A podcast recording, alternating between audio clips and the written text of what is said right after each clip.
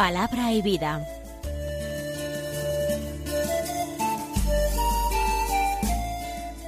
Con el Padre Manuel Horta, desde Sevilla.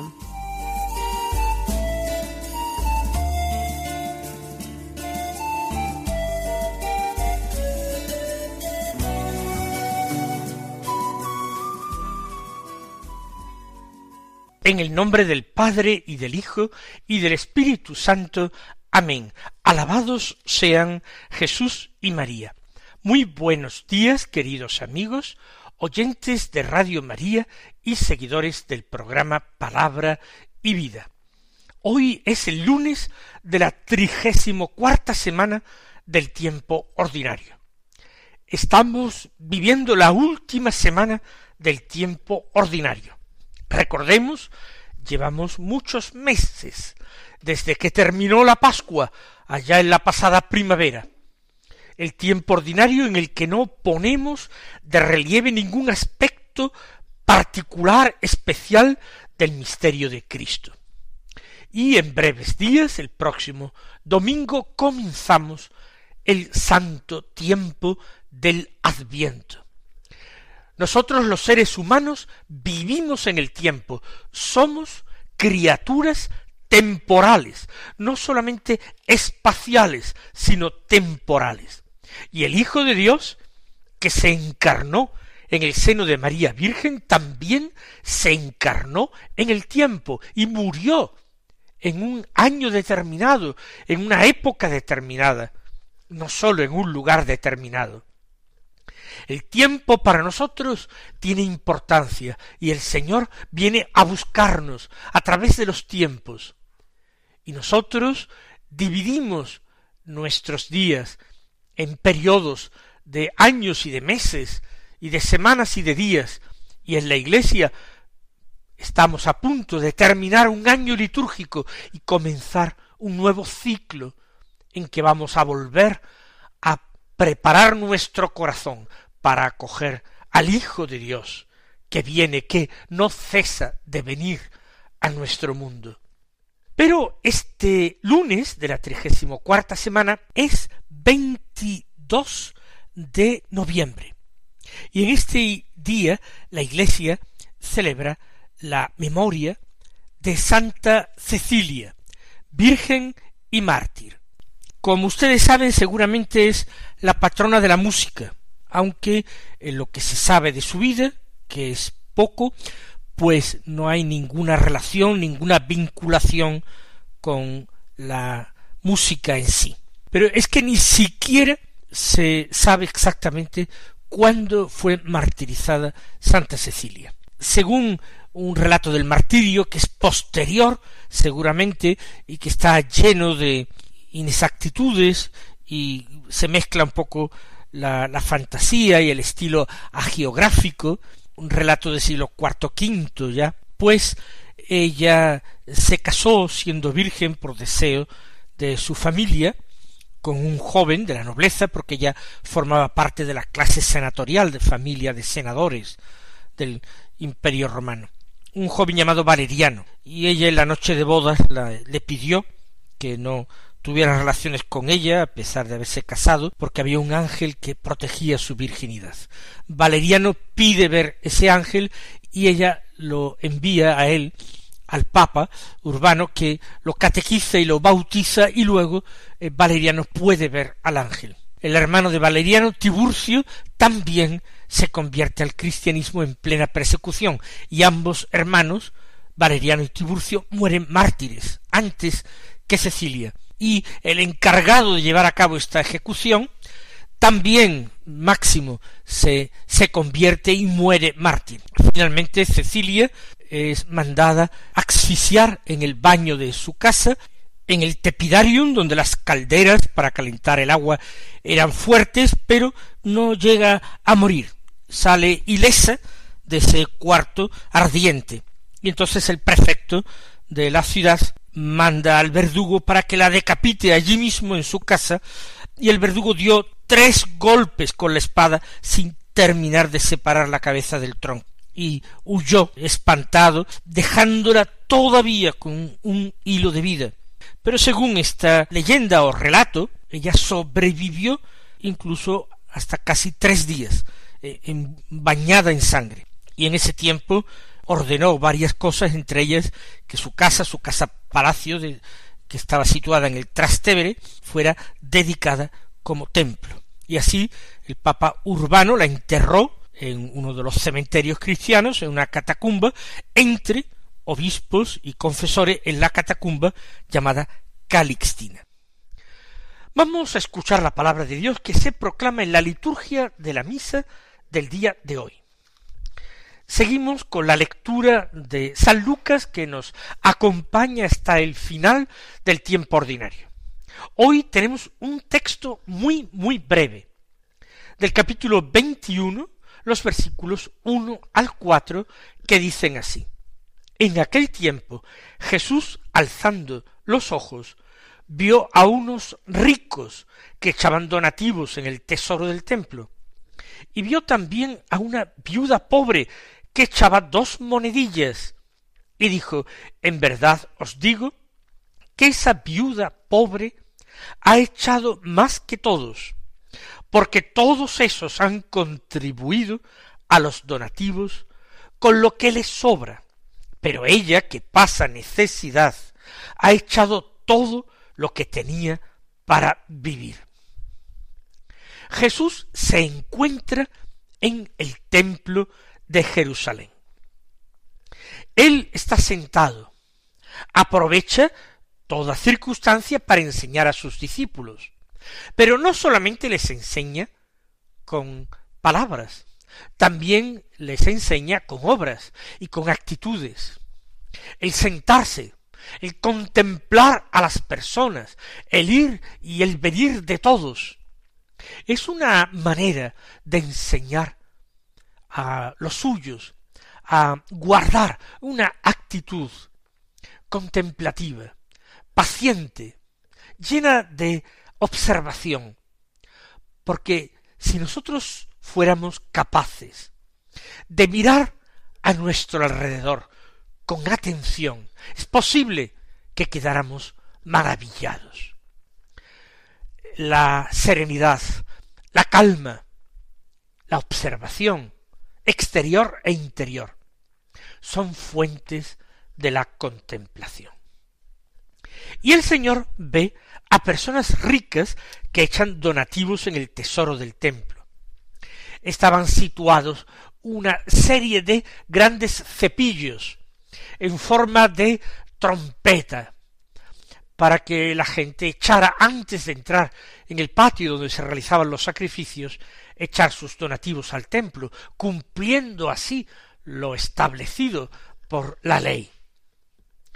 Hay personas ricas que echan donativos, posiblemente, aunque no lo diga el texto de esta manera, de una forma un tanto ostentosa, haciendo gala no sólo de las riquezas que poseían, eran gente importante, sino más eh, terrible, tratando de hacer gala de su piedad, de su generosidad.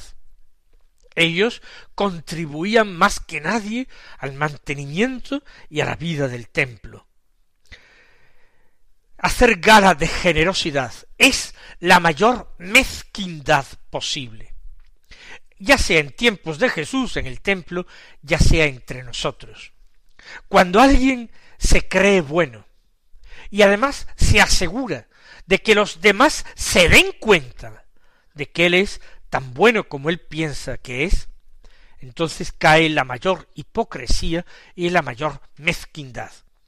Y está, según la enseñanza de Jesús, recibiendo ya su paga, la paga en forma de aprecio y honra recibida de parte de los hombres.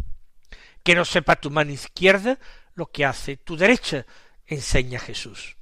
Pues bien, estos ricos echaban en cantidad donativos en el cepillo del templo. Y vio también a una viuda pobre que echaba dos monedillas.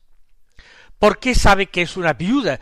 Pues muy sencillamente, por la forma de vestir, Las viudas tenían que hacer gala de recato, de modestia y de luto por la carencia de un marido que han perdido. Y que es pobre, pues también su misma indumentaria revela que esta mujer es pobre. El hecho de que fueran dos monedillas, no sabemos si es que Jesús eh, tiene ese conocimiento de una manera sobrenatural. Pensamos que esta mujer no pudo hacer ostentación de arrojar dos moneditas en el templo. Es Jesús quien hace una alabanza de ella. Si fue discreta y eran dos moneditas pequeñas, ¿quién podría haberse dado cuenta? ¿Quién podría reparar en lo que esta mujer ha echado? Pues es Dios quien quiere reparar en ello. Por eso el Evangelio nos trae este episodio, para que caigamos en la cuenta de que lo más pequeño, cuando se da con espíritu de desprendimiento, cuando se hace por amor de Dios, cuando se hace por amor al prójimo, no es necesario trompetear por delante para que todos se den cuenta. Dios, el Señor, lo ve. Lo vio en aquel momento, en los días de su vida mortal, y con mucho más motivo el Señor lo ve ahora, que está resucitado y que está presente incluso en el corazón de todos los hombres. Por eso vio a la viuda pobre, vio las dos moneditas que echaba e hizo una afirmación sorprendente, porque dijo, en verdad os digo, cuando el Señor comienza así su enseñanza, es que va a decir algo importante, algo que los apóstoles deben tratar de recordar. Es una enseñanza fundamental.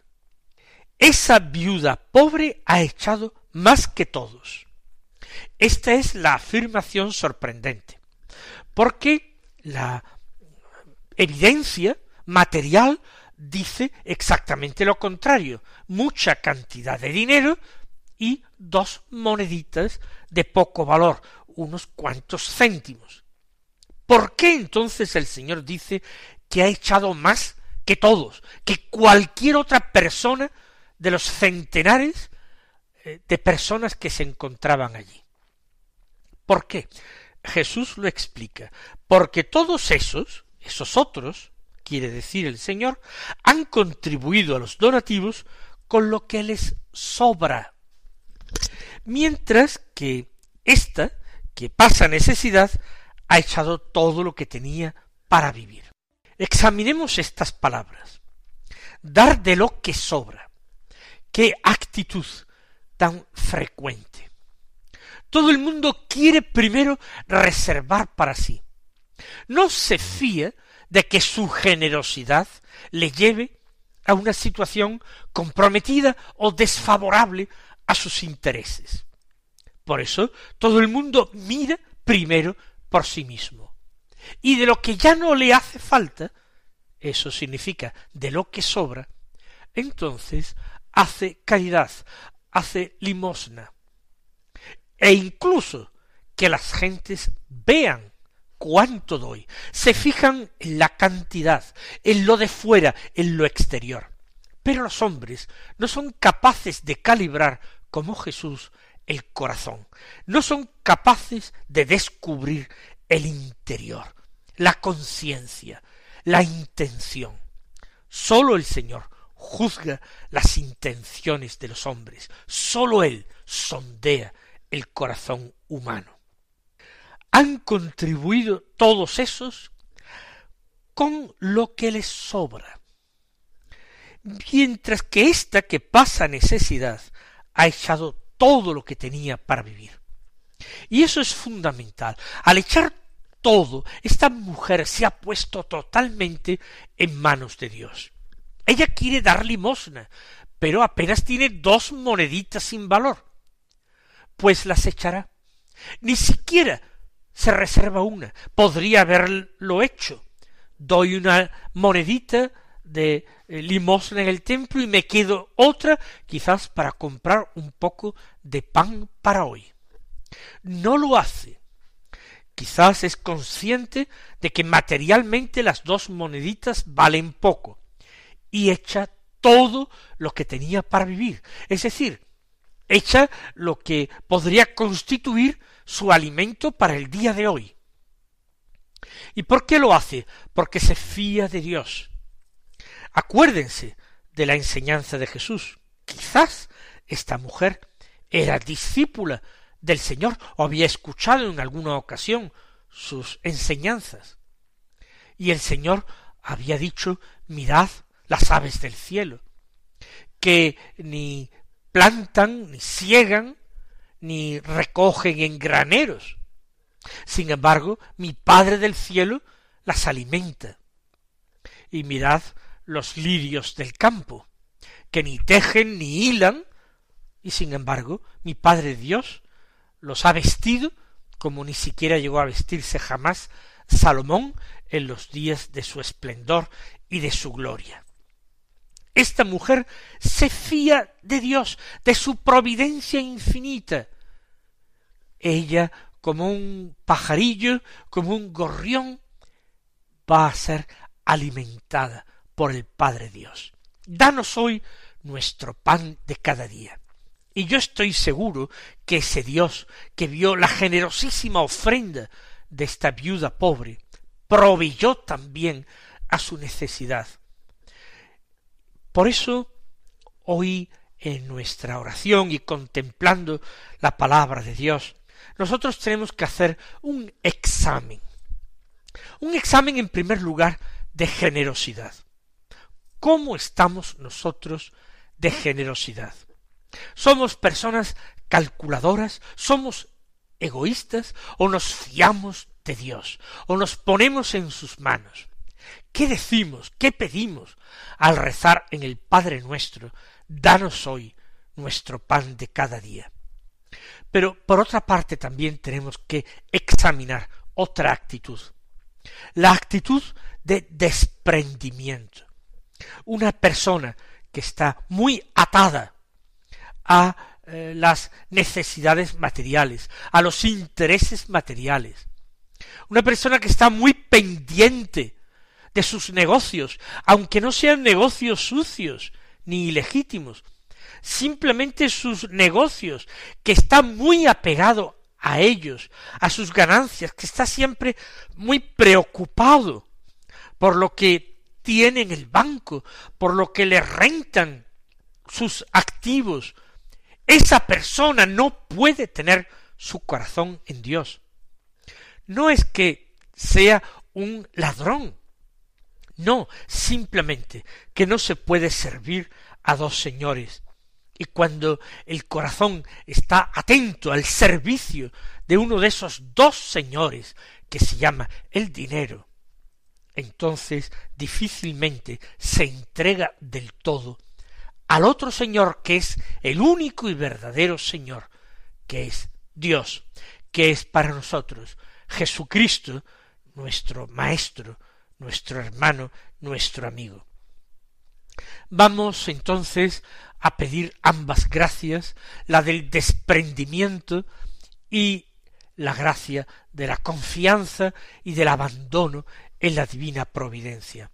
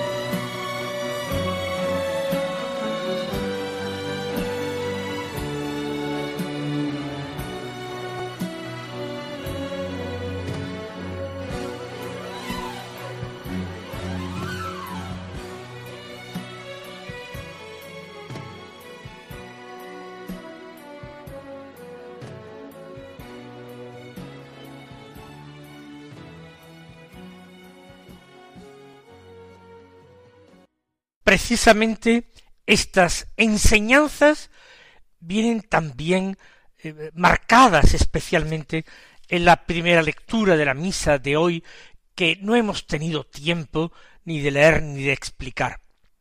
Era del comienzo de la profecía de Daniel del capítulo primero, los versículos uno al seis y ocho al veinte. Hay unos jóvenes judíos cautivos en Babilonia, llevados allí por el rey Nabucodonosor, que van a ser preparados y educados para servir en la corte real.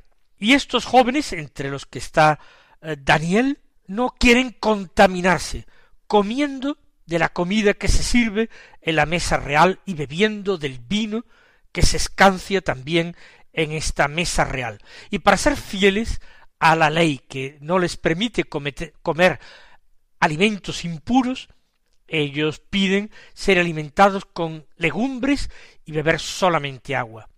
Confían plenamente en que Dios los va a mantener fuertes y despiertos siempre que ellos cumplan fielmente la, la ley, la santa ley. El cumplimiento de la ley no les va a causar ningún perjuicio. Así pues, se abandonan confiadamente en manos de la providencia y actúan con esa generosidad interior para un día ponerse al servicio de ese rey que, aun siendo enemigo de su pueblo, los ha tratado bien. Mis queridos hermanos, después de escuchar la palabra de Dios, vamos nosotros a hacer el propósito de ponerla en práctica en nuestras vidas. Que el Señor os colme de sus bendiciones y hasta mañana si Dios quiere.